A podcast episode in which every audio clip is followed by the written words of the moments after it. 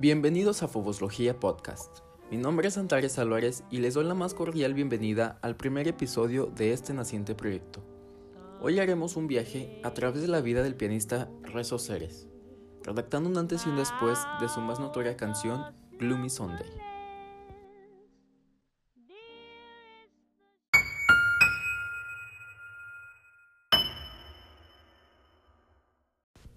Imperio Austrohúngaro a 3 de noviembre de 1889. Nace el pequeño Rezo Ceres en la ciudad de Budapest. El niño de ascendencia judía deja la escuela muy temprana edad y con ayuda de grandes influencias tiene entrada a la vida en el campo. Pasa toda su infancia y la mayoría de su adolescencia en aquel estilo de vida. Es hasta el final de su adolescencia que huye de ahí y pone la vista en un circo ambulante después de haber tenido la oportunidad de ver los encantos de Rock Hedy, una gimnasta aérea que trabajaba en el circo. En aquel entonces, Ceres vivía en la ciudad de Comarom. El chico decide presentarse ante el director del circo, el señor Bruno. Pero para ese momento la compañía ya había abandonado la ciudad. Es entonces que el joven le menciona al señor Bruno sobre su propósito de ser artista. Si un niño tan feo, que fue hecho por Dios para ser un payaso, no quiere aceptar su destino, sino que quiere ser hermoso, valiente y poderoso, debe ser judío, menciona el director del circo al escuchar a Ceres y lo contrata como ayudante, estudiante y todoterreno. Llevaba tres meses aprendiendo gimnasia aérea, cuando según un testimonio de Blanca Spitzer, su madre, a la que se le conocía en ese entonces como la loca de la tía Spitzer, entró y le dijo que se bajara de aquel lugar tan alto y volviera a casa. Pero el chico, a quien también se le conocía como Dudy, no se fue, y durante meses hizo caso omiso. Dudy fue escalando los puestos en la jerarquía hasta poder trabajar como gimnasta aéreo. El joven tenía la audacia para hacer el triple salto mortal sin las cuerdas de seguridad.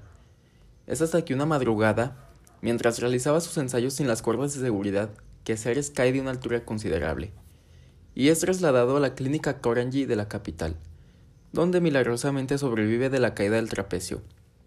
Aún así, no se salva de tener que usar muletas para poder echarse a andar. Una noche se encontraba en uno de los bares de la carretera Uloyut, Ahí conoce a un joven alto y le cuenta su posible destino. El joven se muestra muy amable con él y, para superar la desesperanza que agobiaba a Ceres, le propone que se haga actor con él. En aquel tiempo, el joven se llamaba Graswatch, y más tarde, en la escuela, se le da el nombre artístico de Tivadar Bilici. Él y su nuevo amigo se presentan en la escuela privada de Sidi Rakosi, pero durante la audición, Ceres se presenta en muletas. La tía Sidi analiza aquel chico de un metro con 56 centímetros de altura y le pregunta con cierto sarcasmo qué quiere ser. En el cruce de miradas, el joven se da cuenta enseguida que no puede aspirar al papel de Bon Vivant. Finalmente habla. Un comediante de baile, pronuncia. ¿Con dos muletas? Bravo, señor Ceres. Es la primera vez, comenta Sidi. A pesar de las posibles trabas que vivió en el momento, Ceres es contratado por el Círculo de Teatro Artístico de la ciudad que no era precisamente conocido por contar con un público de lujo. Pasa nueve años en el campo y allí en el mundo de los Bursley. Pero el parque de la ciudad, que entonces era un hervidero de diversión y holgorio, no es un lugar tan feliz desde el punto de vista de un día de semana ajetreado. Las constantes privaciones y falta de dinero, en pocas palabras, eran años miserables para ellos. La última línea de ingresos del teatro de arte era su nómina, y estaba por agotarse.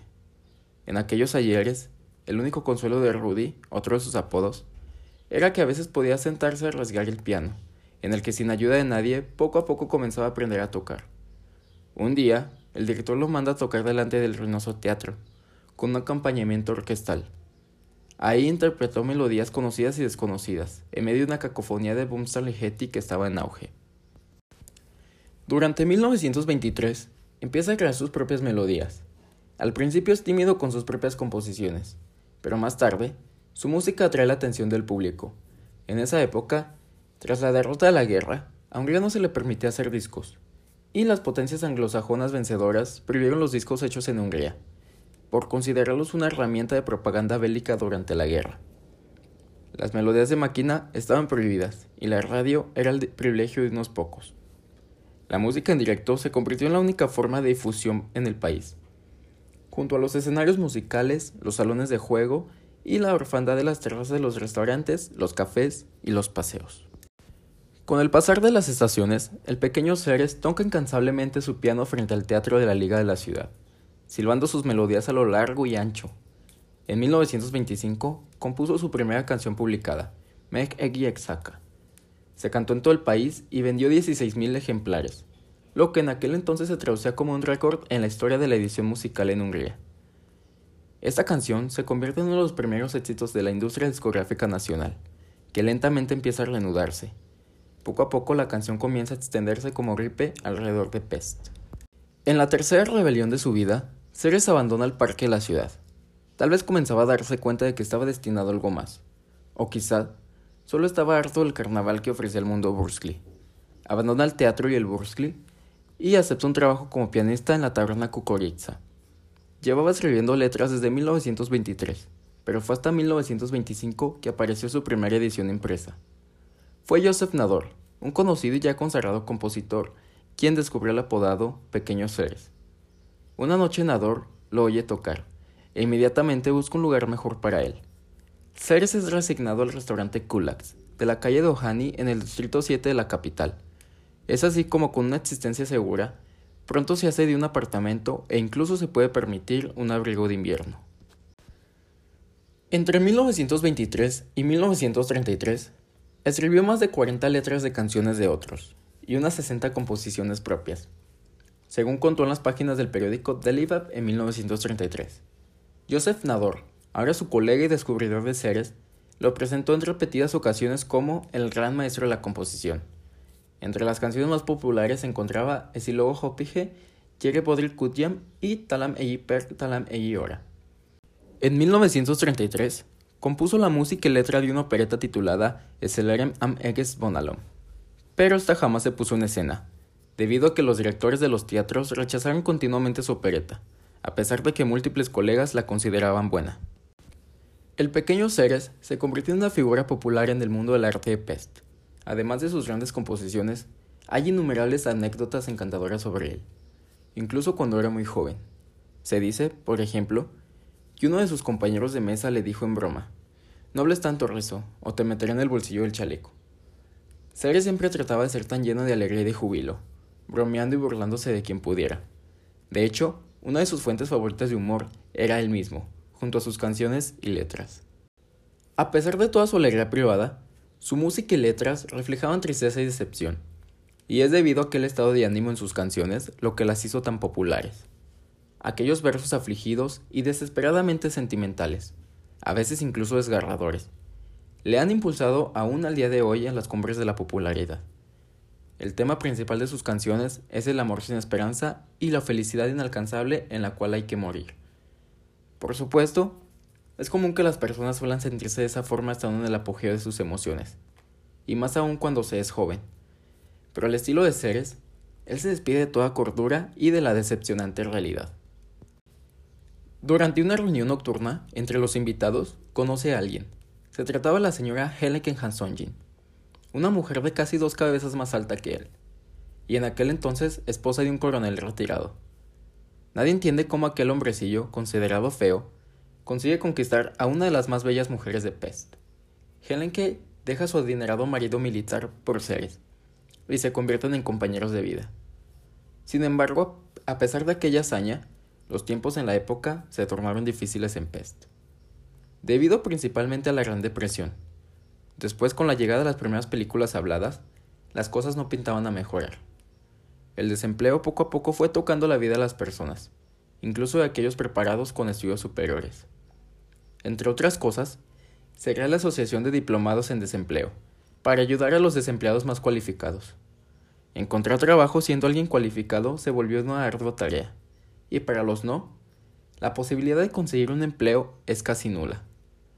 Así, esas generaciones tuvieron como principal objetivo sobrevivir a aquel entorno cubierto bajo la sombra de la miseria. Además, el estreno de los filmes hablados significaría que cientos de pianistas de cine se quedarían sin trabajo de la noche a la mañana. El ahora ya conocido como Rudy Spitzer está en apuros. El temor de perder su trabajo se convierte en un fantasma que lo acecha Igualmente teme que vuelan los tiempos difíciles que había vivido durante años en el mundo Borsley. Tal vez por eso le conmueve la letra de una canción que una ocasión le entregó Laszlo Yavor, un publicista y reportero policial del diario Ocho Horas, que se había hecho de un hombre entre la multitud. Me acordé de Ceres, el talentoso compositor de éxitos. La primera vez que escribí su nombre fue en el periódico Metropolitano, ocho años antes, cuando aún era músico en el Bursley. Decidí darle mi canción de amor. Le mostré el poema. Dice Laszlo Yavor en sus memorias. La musicalización tardó en llegar. Yavor estaba impaciente. Entonces, una noche, la operadora del Café Forum informa que Ceres ha llamado tres veces. Yavor corrió a la taberna. Razo interpretaba Eji Sumuru Basarnap, en su traducción al inglés, A Sad Sunday. La canción terminó, pero la hermosa música seguía sonando en el interior de aquel periodista. Laszlo Yavor habla de esto en su libro Un Domingo Triste, publicado en 1937. Cito. Las variaciones triádicas, magistralmente sencillas de la monótona melodía en do menor, se adaptaban perfectamente al estado de ánimo de mi poema. Pensé con cariño en Ceres, este curandero musical, operando cataratas con su talento instintivo en su campo de arte. Es así como la canción queda lista. Cornel Arangi, un joven graduado de la Academia de Música, crea la partitura a cambio de 5 centavos, debido a que Ceres, al ser autodidacta, nunca aprendió ni aprendería a escribir o leer partituras. Posteriormente, Ceres vende su alfombra de percusión hecha a mano, y usa el dinero para que un copista imprima la partitura en el ático de una casa en la calle Night 18. Y más adelante, Yavor aporta el dinero para pagarle a un librero desempleado llamado Hugo Dumbay, que ahora se ganaba la vida dibujando y copiando partituras en su domicilio que se ubicaba en el 18 de la calle Lovak Utka. No hay muchas noticias sobre la canción durante un tiempo, pero no era la única. De hecho, con varias de sus composiciones más recientes, la atención estaba siendo desplazada. Ceres se siente impotente, pues ha tenido que sacrificar mucho para que la canción saliera al mercado en su momento, y todo denotaba que tal vez había sido en vano. A pesar de sus éxitos anteriores, no se puede decir que gozaba de una gran solicitud ni respeto en la industria. Quizá por eso le da especial importancia a un reportaje de la revista de teatro de Livab, que en aquella época también publicaba programas de radio. La noticia que se le tenía era que el conocido cantante Paul Kalmar había incluido Sad Sunday en su repertorio para el programa en directo de la radio. Esto era una oportunidad para que la canción recibiera más expectación por parte del público. Pero el día de la emisión ocurre un inesperado acontecimiento. El director de la radio, Erno Satz, fallece precipitadamente, y la radio deja de emitir música ese día en forma de luto. El primer paso hacia el reconocimiento internacional se escabulle con la noticia, y se desvanece en el olvido. Ceres entra en desesperación aquella noche. Poco después, una noticia publicada un lunes informa que una joven se ha suicidado. Había estado viviendo lejía, y las autoridades encontraron una partitura de Sad Sunday junto a su cuerpo. La noticia llega a oídos del compositor, aunque no tiene idea de cómo la pobre chica se hecho con sus partituras. Una semana más tarde, otro diario titulaba El consejero de Hacienda, Laszlo de Dig, se disparó en el corazón en un taxi. Junto a su nota de suicidio encontraron una hoja de música ensangrentada, Sad Sunday. Ceres sigue sin entender dónde encontraron sus partituras, ya que la canción no se tocaba en Budapest. Es así como el 7 de noviembre de 1935, el 8 O'Clock Newspaper lanza el primer ataque periodístico contra aquella canción y el poema. Se critica la canción bajo el título Golpe asesino. Además, cortan el poema quitándole algunas líneas. Me he convertido en el poeta de los suicidas.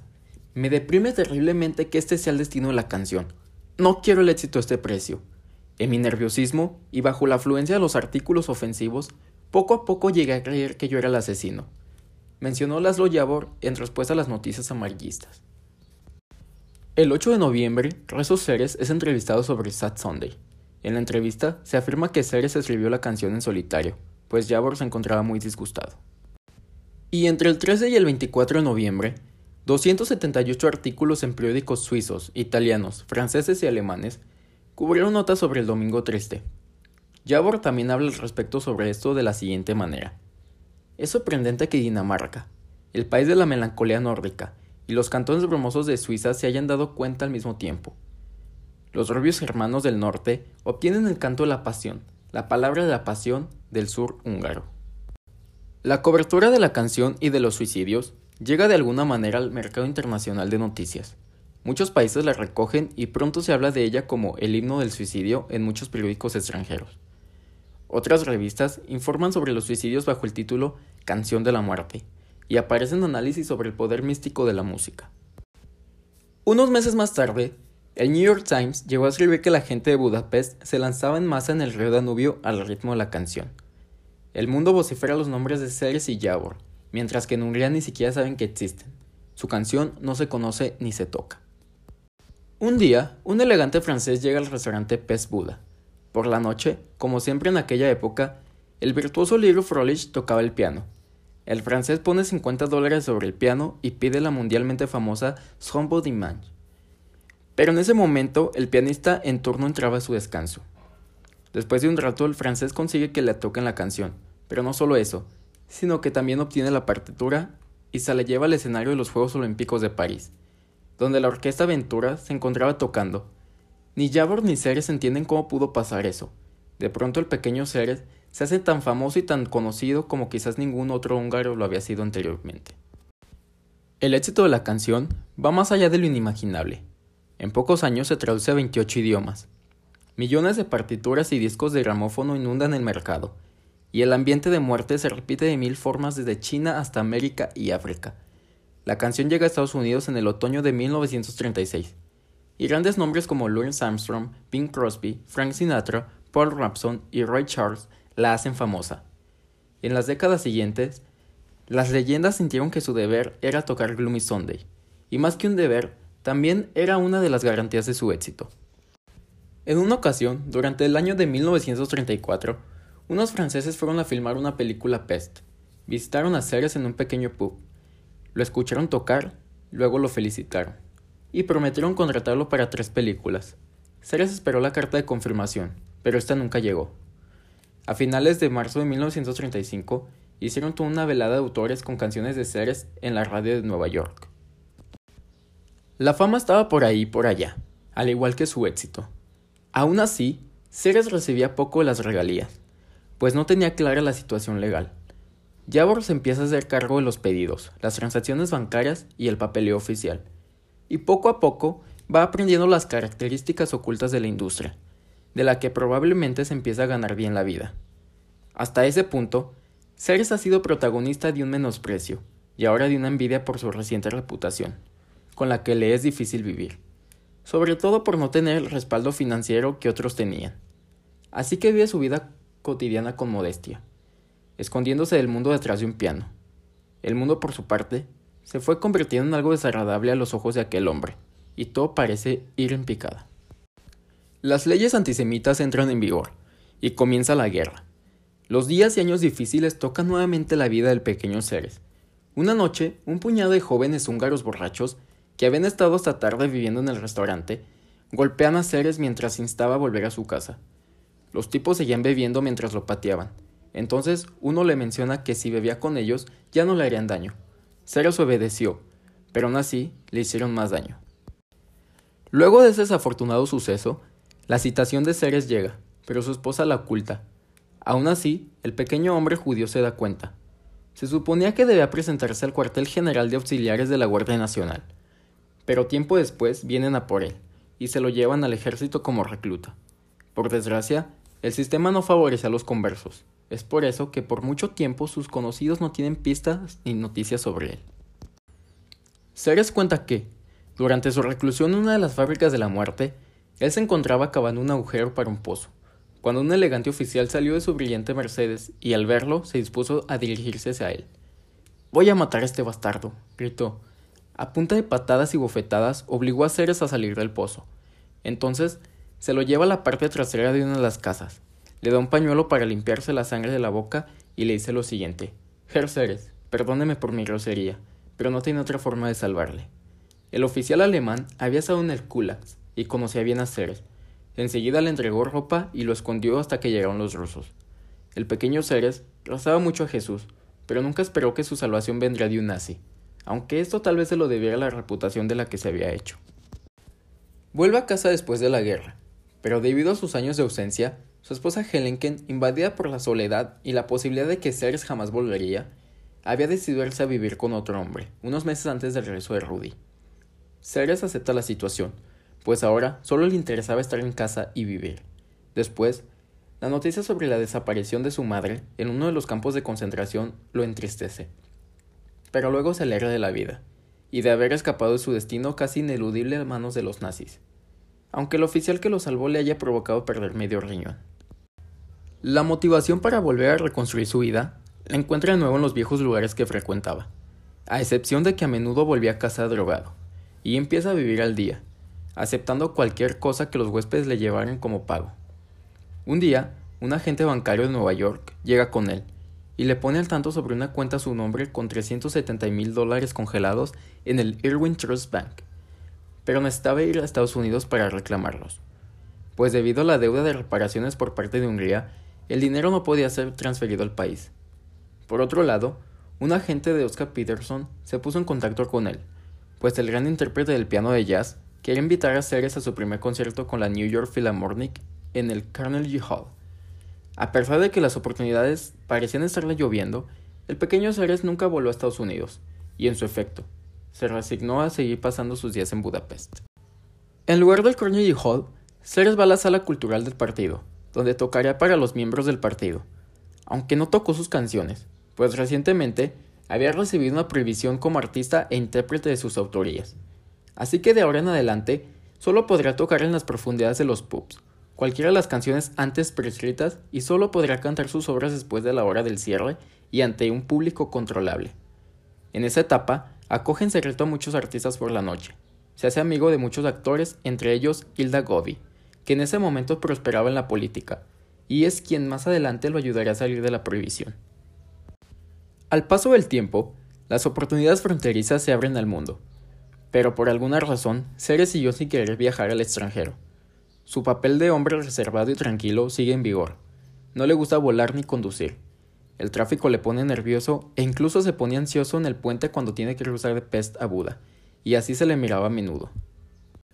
Luego, en 1968, salió al balcón de su apartamento, de donde se lanzó a la calle sin aviso, en un intento de suicidio. Sin embargo, sobrevivió a la caída y fue trasladado inconsciente al hospital MAP, donde permaneció varios días. No podía moverse, así que usó el cable que se utilizó para fijar el contrapeso su yeso para estrangularse y de una vez por todas acabar con su vida. Es así como Rezo Ceres, Dudy, Pequeño Ceres o Rudy Spitzer muere el 11 de enero de 1968, a la edad de 69 años en su natal Budapest, Hungría. Su canción Somoru Basarnap, o en su traducción al inglés, Gloomy Sunday, pasa a la historia como un gran éxito, pero también como la causante de una ola de suicidios alrededor del mundo.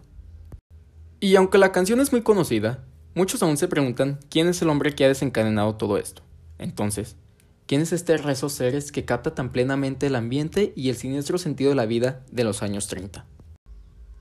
Pues bien, el pequeño Ceres, también conocido como Rudy Spitzer, era un judío con 156 centímetros de altura, que cuando se sentaba al piano en el kulaks o más tarde en el kispipa, desaparecía detrás del instrumento. Siempre llevaba un cigarrillo colgando de la boca, y cantaba sus canciones con una voz un poco rasposa y ronca, utilizando los dos dedos de la mano derecha para encontrar las notas de oído, porque tampoco había aprendido a tocar el piano. Pero en los pubs, llenos de humo y vino donde vivía y acudía, como él decía, creaba una atmósfera desde las 6 de la tarde hasta el amanecer, que era una maravilla para el país y el mundo. Ahí reside su magia. ¿Cómo lo hacía? Es un secreto. En cualquier caso, su libro de visitas está firmado por Toscanini, Luchino Visconti, Spencer Tracy, John Steinbeck, el príncipe de Gales, Loris Armstrong, Reza Pahlavi, el Shah de Irán y Benjamino Gigli.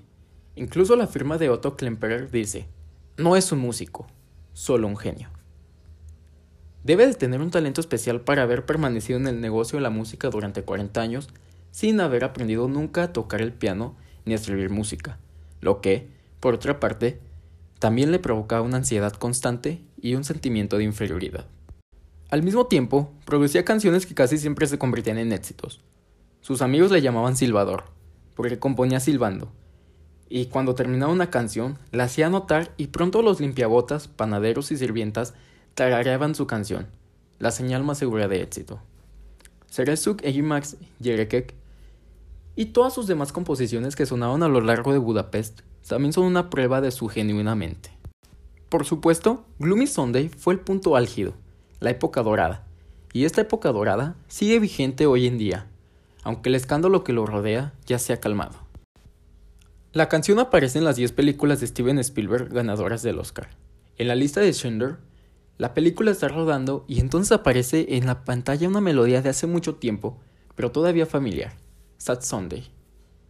La leyenda la rodea desde entonces, ya que las canciones húngaras nunca han tenido un éxito mundial como este, ni antes ni después.